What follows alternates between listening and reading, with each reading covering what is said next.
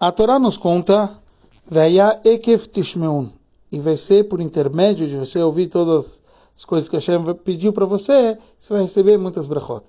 Urashi nos traz do Midrash Tanhumah, que vai ser se você cumprir as mitzvot que a pessoa leva elas de uma forma mais leve e pisoteia com seus próprios calcanhares, então a palavra Ekev ele traduz aqui como calcanhares, e Tishmeon você vai escutar, então você vai receber todas essas bênçãos. O Rebbe analisa em especial a linguagem do Midrash Tanhumah, que ele usa que as pessoas descumprem das mitzvot e jogam eles debaixo do pé. E ele traz que também David Amelech estava com medo, que ele achou que ele não cumpriu as mitzvot do Ekef, do calcanhar, quer dizer, as, essas mitzvot que são chamadas mais leves. Mas por outro lado, o próprio rei Davi falou que ele sim cumpriu as mitzvot, ele tomava cuidado com as mitzvot mais leves. Então, do que, que ele estava com medo? Rebbe nos analisa e fala que existe o conceito lógico, que estaria perfeito pela lógica, que a gente tem que dar prioridade. Tem coisas mais importantes e coisas menos importantes, mesmo pela Torá. Só que se a gente for ver o que significa servir a Deus, é fazer a vontade de Hashem. E as mitzvot é uma oportunidade de conectar a essência de Hashem, fazer exatamente aquilo que Ele nos quer.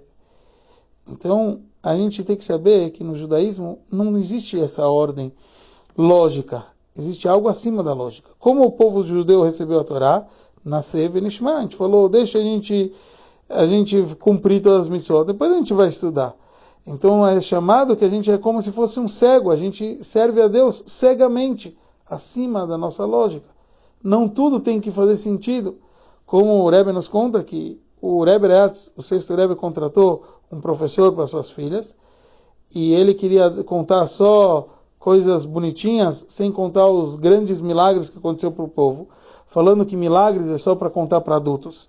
E o Rebbe Rashab, o quinto Rebbe, ficou muito chateado e, e logo descontratou esse, esse professor que falou que a base do judaísmo, ensinar uma criança, é ensinar até o sobrenatural. Acreditar em Deus e ter fé, essa é uma das bases do judaísmo.